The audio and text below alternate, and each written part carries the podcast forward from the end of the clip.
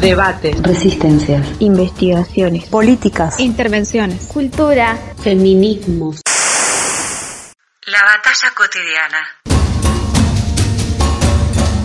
Reflexiones en tiempo pasado, presente y futuro.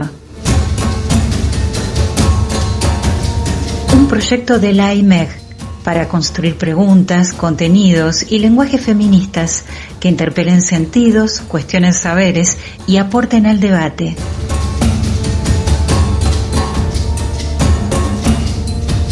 La batalla cotidiana. Ante el calendario de un nuevo 12 de octubre, desde la IMEG buceamos en significados, tensiones y problematizaciones en torno a la raza, el racismo, sus raíces históricas, sus clivajes de exclusión y desigualdad, y la potencia del empoderamiento racializado.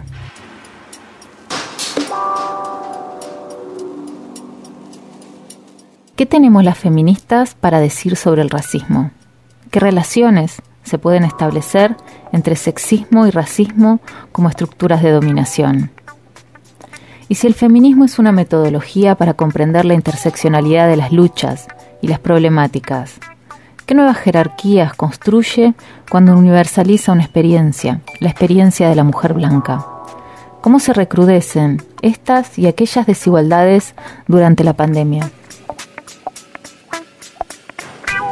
Soy Agustina Iglesias Kulj y soy criminóloga transfeminista.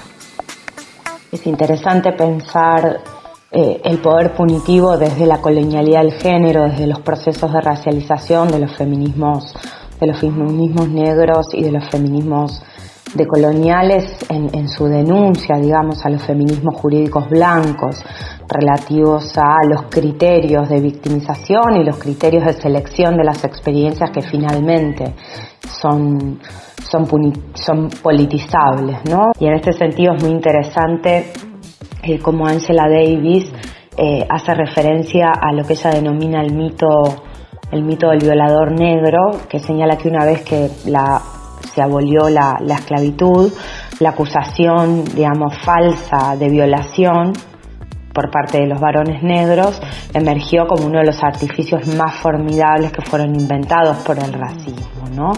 Eh, este mito necesariamente justificó la represión de los medios de su comunidad y e, ese tipo de, ideas, ese tipo de paradigma sigue eh, operando, sigue funcionando eh, en, la actualidad eh, cuando vemos, digamos, quiénes, quiénes son los clientes, digamos, del, del, poder, del poder punitivo, del, poder carcelario.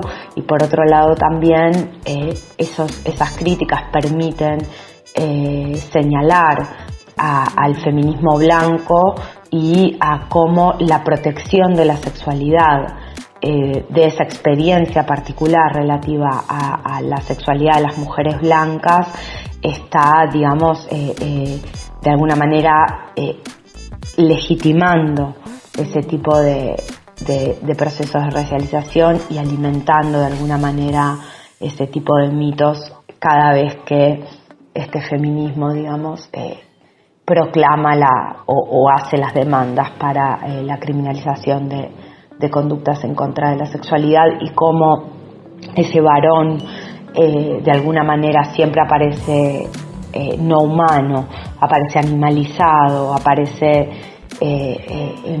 aparece como un monstruo y por tanto se, reavivan, digamos, todos esos, los componentes de colonialidad y los componentes de, racialización que están, que están en ese mito que, comentaba, que comentaba Angela Davis. Y como entonces la, protección de la mujer blanca y la protección de su sexualidad fue eficaz para justificar la excepcionalidad este, de este tipo de, manifestaciones del, del punitivo.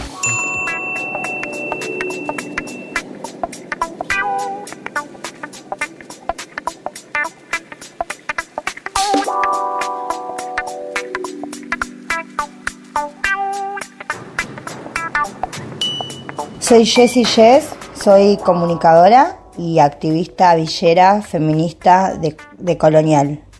Callate Blanca nació el día que entendí que los feminismos sin apellidos no tienen nada que ver conmigo, que los eslóganes que universalizan las luchas me borran por completo. Callate Blanca nació el día que entendí que si bien todas las mujeres somos oprimidas, hay muchas que gozan de privilegios y que la falta de interseccionalidad invisibiliza opresiones estructurales que hay que ponerlas en debate y luchar contra todas ellas. Callate Blanca nació el día que me di cuenta que cuando la hegemonía blanca habla, quienes estamos condenadas a la marginalidad, también estamos condenados al silencio. Y no hay nada más violento cuando el silencio prevalece, porque es ahí cuando otros y otras marcan una agenda política que no me pertenece.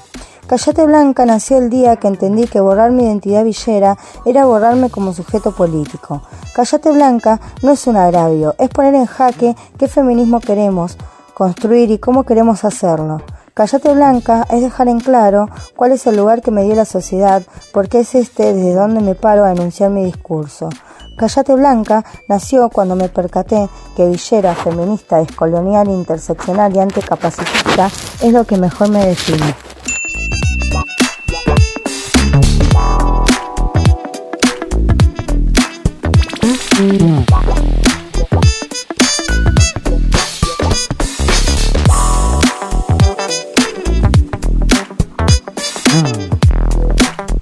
Soy Alejandro Berti. En los últimos tiempos, en los tiempos de pandemia, nuestra asociación, junto con la Escuela de Feminismo Popular Nora Cortiñas, está produciendo unos encuentros, está haciendo una asamblea feminista y en el marco de esa asamblea y de una campaña que esa asamblea está llevando adelante en contra de las violencias en pandemia, ha sido absolutamente central la voz de, eh, de algunas mujeres que, que activan, que militan en agrupaciones que trabajan el tema del racismo, como por ejemplo eh, Identidad Marrón, ¿no? tratando de pensar desde ese cruce en esta pregunta que es qué vidas importan, ¿no? pensada también en nuestra realidad, ¿no? en la realidad social argentina contemporánea. ¿no? Y esa denuncia entonces de ese racismo estructural y del modo en el que ese racismo estructural se articula en este en este momento me parece que produce una, una voz eh,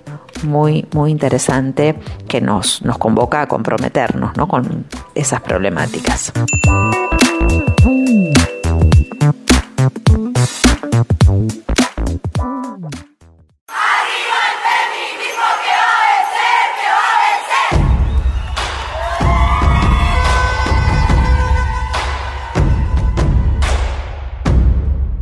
La batalla cotidiana.